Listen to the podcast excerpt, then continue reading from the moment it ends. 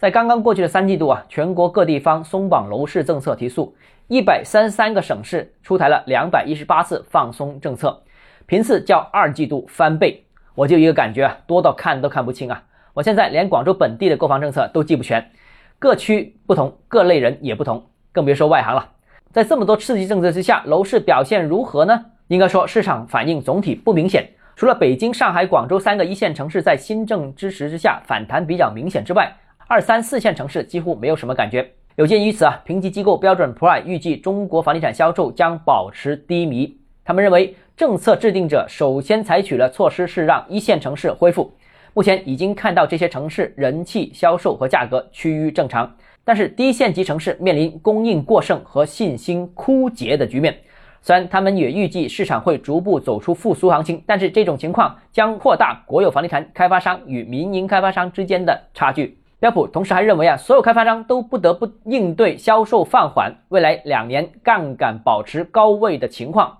标普假设啊，今年全国销售额将下降到十一点五万亿到十二万亿之间，按年下跌百分之十到百分之十五，超过原来估计的下跌的中位数。今年前半